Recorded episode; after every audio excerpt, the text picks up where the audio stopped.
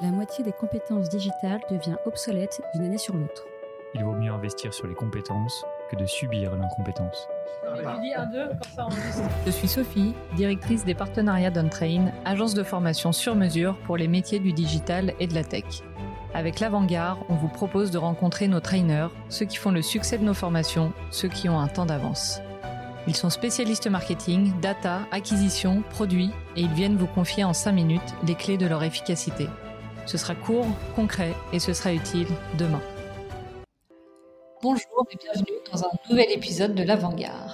Aujourd'hui, je suis ravie d'accueillir Lara Canefer, expert sales, et on va parler de vente pour des grands comptes. Mais avant toute chose, Lara, est-ce que tu peux te présenter s'il te plaît? Bonjour euh, Sophie, bonjour tout le monde. Euh, donc je m'appelle Lara. Euh, ça fait bientôt 15 ans que je suis que j'évolue dans l'univers commercial. j'ai fait pas mal de choses. j'ai commencé en faisant de l'import-export de hardware. J'ai été chasseuse de tête dans la data et j'ai surtout commencé à vendre du soft il y a 7 ans. j'ai vendu des logiciels comme Dataiku ou Kantuko. j'ai ouvert des nouveaux marchés. Et euh, il y a trois ans, j'ai monté une entreprise qui s'appelle Carapon AI, euh, qui faisait partie du futur euh, Forti de Station F. Et il se trouve que pendant cette période-là, j'ai interviewé plus de 200 sales et head of sales pour savoir ce qui marchait bien, ce qui marchait pas en termes de management, d'atteindre des objectifs, etc. Merci Lara, bah, super expérience. Et du coup, tu as travaillé dans des petites entreprises. J'ai l'impression que tu as vendu aussi à des grands groupes. Est-ce que tu peux nous en dire plus sur comment on fait quand on est un petit groupe pour vendre à une grande entreprise qui a déjà plein de fournisseurs, euh, qui a déjà des super produits en place? Ouais, c'est une super question. Je dirais que la première chose, euh, c'est une question simple de mindset. Euh, c'est de pas du tout se positionner entre en David contre Goliath, euh, de pas du tout essayer d'être en concurrence avec euh, des plus gros éditeurs, par exemple si vous vendez un soft, euh, ou de plus grosses entreprises concurrentes, essayez d'en faire des alliés. Euh, si vous avez créé votre entreprise ou si vous vendez un produit qui est innovant, quoi qu'il arrive, vous avez quelque chose à apporter. Donc dites-vous toujours que vous êtes ici pour répondre à un besoin qui existe et que sinon votre entreprise, elle n'existerait pas. Donc la première chose, c'est le mindset. Ensuite, euh, il y a pas mal d'étapes euh, à suivre et de travail à faire. Euh, il y a un premier travail qui est un travail de storytelling, c'est comment je vais raconter mon entreprise. donc, il faut suivre certaines étapes. C'est quel problème nous essayons de résoudre, pourquoi ce problème n'avait pas été résolu avant nous, qu'est-ce qui fait que nous, on est les bonnes personnes et on a eu la bonne idée pour le résoudre?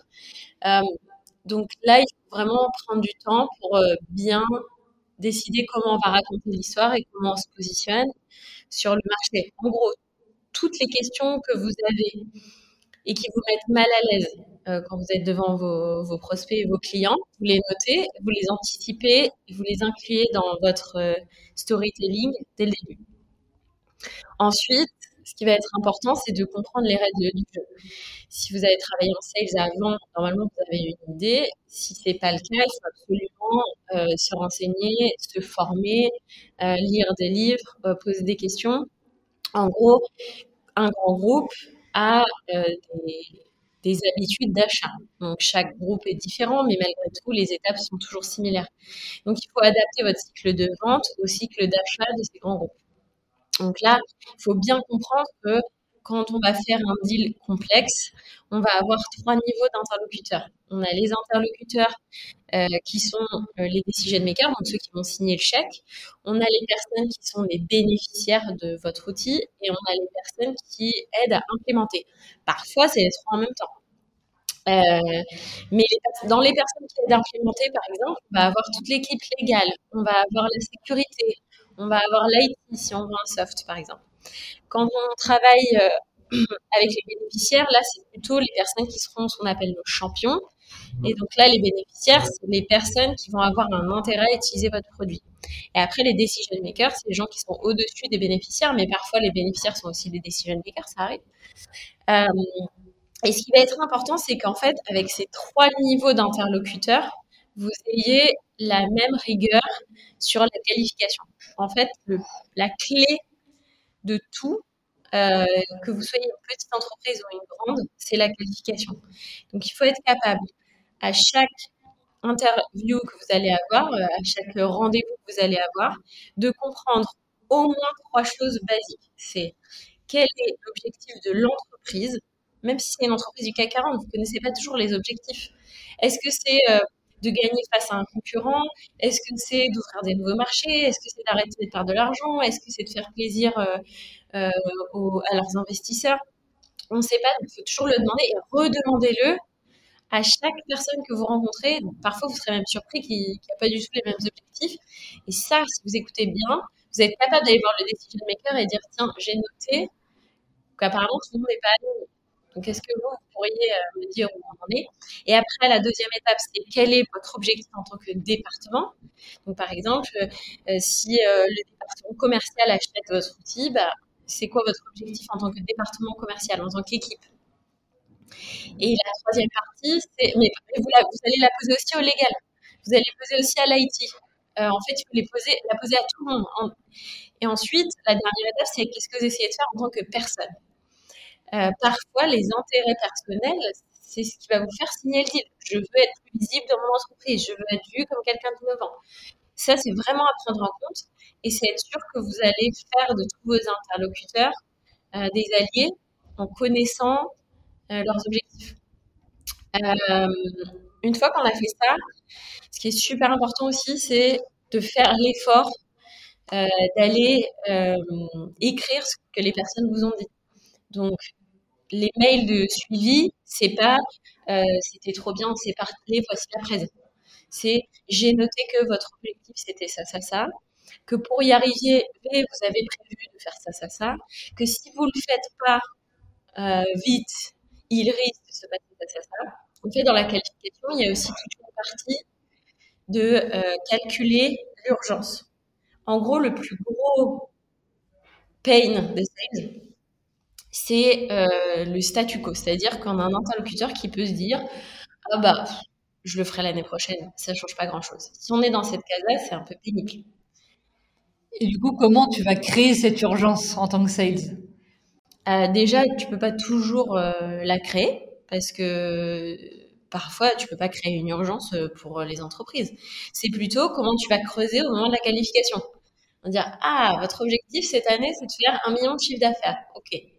Et bon, là, on est dans le cas d'un 440, donc ce serait beaucoup plus qu'un million. Mais vous avez prévu d'atteindre tel objectif. Comment vous avez prévu de le faire? Ah, et si là, avec les moyens que vous avez, euh, est-ce que vous pensez que ça va être suffisant pour atteindre cet objectif-là? Euh, S'ils te disent oui, euh, nous on est calé, tout va bien, et si tu as au moins trois interlocuteurs qui disent la même chose, tu ne crées pas l'urgence, tu changes de deal. En fait, la qualification, c'est pas que qualifier pour vendre, c'est qualifier pour aussi pouvoir disqualifier et arrêter de perdre du temps sur des opportunités qui n'en sont pas. Donc, si quelqu'un n'a pas de problème et n'a pas d'urgence, c'est trop cool, on fait du networking. Moi, il y a des gens avec qui j'ai fait des deals cinq ans plus tard alors que je vendrais un truc rien à voir. Parce que c'est vraiment, il faut toujours être super professionnel. Moi, je conseille jamais d'essayer d'aller euh, refourguer, euh, absolument gaver euh, le client avec des trucs dont ils n'ont absolument pas besoin. Quoi. Donc, c'est une compréhension très fine des besoins des clients, de leurs objectifs, de voir si c'est le bon moment pour y répondre. Oui, et puis après aussi, c'est une bonne connaissance de votre marché et de votre produit. Donc, vous savez les risques qu'ils encourent à ne pas utiliser votre solution. Est-ce qu'il pourrait arriver que, je sais pas moi, tous vos sales démissionnent en même temps? Ou si vous perdez euh, quatre de vos sales, parce qu'on sait qu'il y a beaucoup de turnover chez les sales, euh, est-ce que vous pourriez atteindre cet objectif? Et s'il vous dit non, et tu dis, OK, qu'est-ce que vous avez prévu pour ça? En gros, il peut y avoir des questions de pression, entre guillemets, ça peut être sur le risque, ça peut être sur le manque à gagner, ça peut être sur le temps perdu, ça peut être sur les concurrents qui vont plus vite. En gros, vous devez bien connaître votre marché et le problème que votre produit euh, est là pour résoudre euh, pour pouvoir euh, aller ensuite chercher la pression entre guillemets. Mais il s'agit absolument pas de pressuriser pour pressuriser quoi. Donc après les suivis, on a été très clair. En fait, tous les mails que vous envoyez, ils doivent être forwardables et compris par quelqu'un qui n'était pas dans le meeting. c'est euh, le meilleur tips que je peux vous donner en termes de d'email de, follow-up. Donc euh, si c'est euh, voilà, je vous envoie la presse, bah ça marche pas. C'est vous m'avez dit ça, même si c'est quelques bullet points, il faut faire cet effort. En fait, tant que vous êtes petit en face de grand, il va falloir personnaliser au maximum ce que vous faites pour faire preuve de sérieux, de solidité, etc. C'est ça le différenciant. En fait, le différenciant, il va être dans la pour moi, évidemment, il est dans votre produit, il est dans votre service. Mais pour moi, le différenciant, il est dans la qualité euh, des étapes du cycle de vente. Euh, ensuite, ce qui est pas mal d'avoir et de préparer, c'est d'avoir des librairies euh, avec d'un côté les objections. vous avez souvent des objections. J'ai pas le temps, vous êtes trop petit, c'est trop, c'est trop cher. Toutes ces objections-là où j'ai déjà un outil pour faire ça, répertoriez-les, entraînez-vous en équipe si vous avez une équipe, mais entraînez-vous à avoir des réponses toutes faites. Euh, et les réponses, c'est pas euh, vous vous trompez, euh, monsieur, madame le client. D'abord, c'est souvent, s'il y a une objection, c'est que la qualification n'a pas été bien faite. Donc, il faut vous dire que vous avez mal fait la qualification. Et ensuite, si la qualification était bien faite, bah, vous pouvez rebondir sur ce que la personne vous a dit, répondre à l'objection. Et sinon, vous pouvez aussi préparer des choses. Euh, la deuxième librairie que vous pouvez avoir, c'est des success stories quand vous commencez à avoir quelques clients, euh, bien raconter. J'ai parlé avec tel directeur ou directrice commerciale, il avait ou elle avait tel problème. Euh, la personne avait du mal à la résoudre pour telle raison. Ça devenait urgent parce que elle a utilisé notre produit, notre service, et le résultat a été plus 30% de chiffre d'affaires, etc. Euh, la dernière chose dont on peut parler, c'est la qualité des, propositions commerciales. Euh, il y a parfois pour les éditeurs de logiciels aussi euh, des pilotes. Donc il faut bien se dire qu'un pilote est là pour vendre quelque chose de plus grand. C'est jamais une fin en soi. Mais ça veut dire que dans l'agenda il n'y a pas que vous allez tester notre produit, vous allez nous ce que vous en pensez. On va inclure dedans rencontrer tous les stakeholders, donc les gens qui vont signer pour un déploiement futur. On va rencontrer l'IT, on va rencontrer le légal, on va savoir quel est le cycle d'achat en amont et on va savoir quelle est l'implémentation idéale en amont. Ça, vous devez le faire pendant le pilote. Donc, au moment de commencer un pilote, vous devez les faire se commit sur le fait que pendant le pilote, vous allez aller interviewer tout un tas de gens. Euh, et s'ils sont pas envie de se commit, euh, ça doit être un red flag pour vous, ça doit être un warning. Euh, S'ils veulent pas passer de temps à vous expliquer comment vous allez travailler ensemble une fois que les produits sera déployés euh, sur 300 personnes, c'est un red flag. Ça veut dire qu'ils veulent quoi? Ils veulent s'amuser avec le produit? Est-ce que vraiment ils ont besoin? Est-ce que la qualité a été bien faite encore une fois? Donc si ça vous l'avez pas, euh, moi je postponerai un pilote jusqu'à avoir euh, un accord de tout le monde sur euh, les étapes post-pilote et pendant le pilote.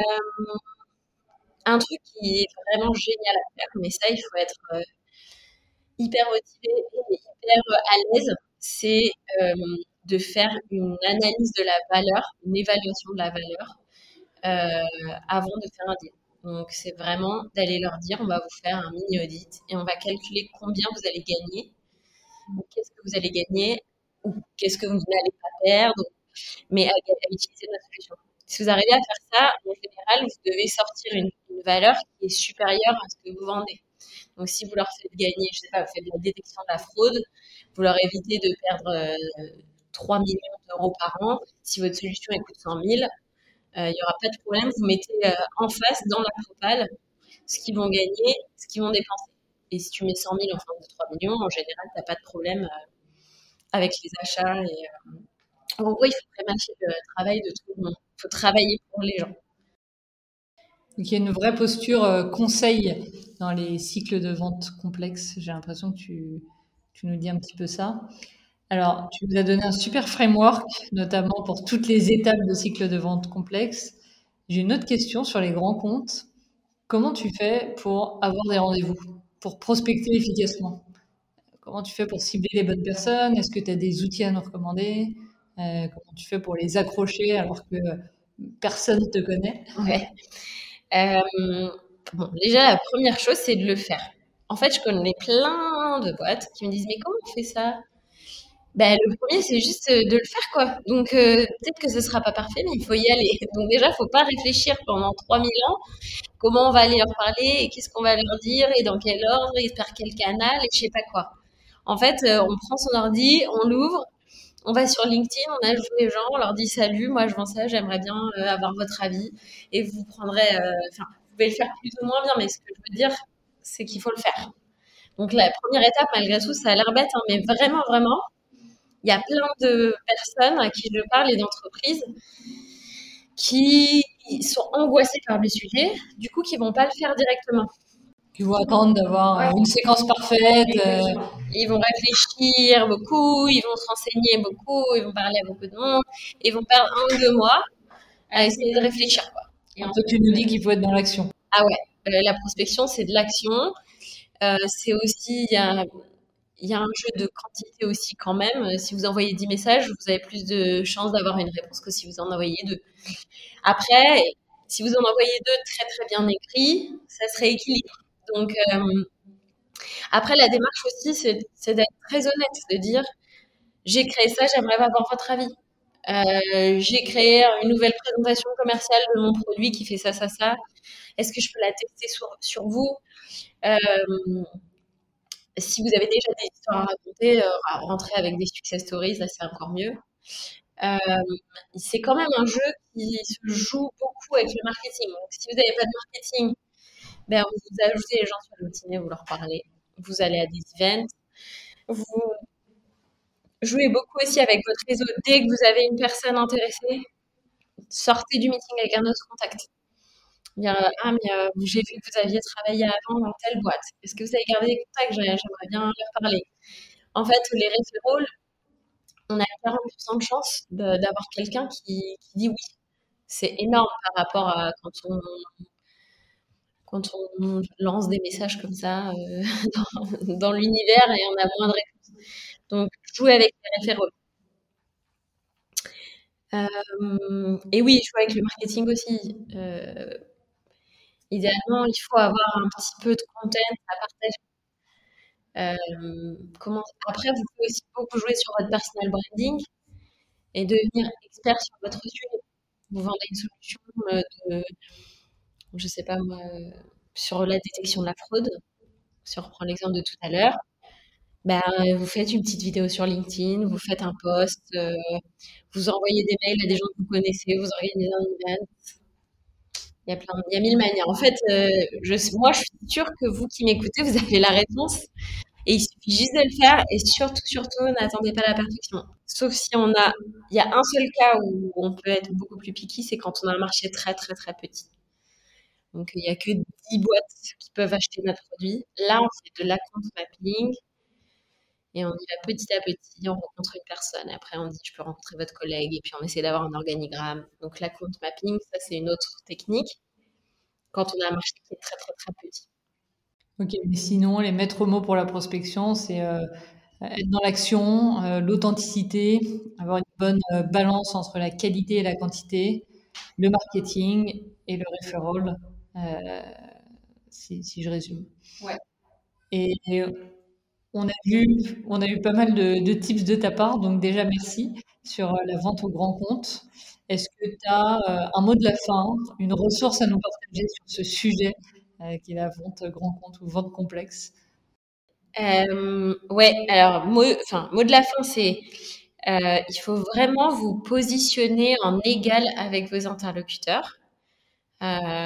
Que l'entreprise soit plus grande, que la personne soit plus âgée, quelle est une expertise que vous n'ayez pas, quel que soit le sujet, c'est vraiment une question de se positionner en, ayant bien confiance dans votre produit, votre service, vous, euh, votre capacité à aller euh, vraiment aider les gens à résoudre un problème.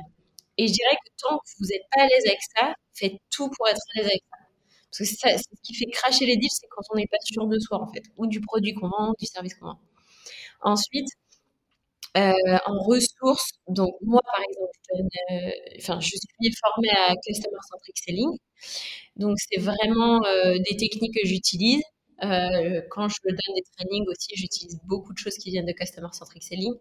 C'est un livre qui date quand même de 2010, donc il y a des choses qu'il faut réadapter. Il y a d'autres bouquins qui sont sortis entre temps. Mais je trouve que c'est un livre décrit quand même globalement très bien les sites de vente en ligne complexes et qui est toujours d'actualité. Ok, super. Eh bien, merci beaucoup Lara. Et je te dis à très vite dans un nouvel épisode de l'Avant-Garde.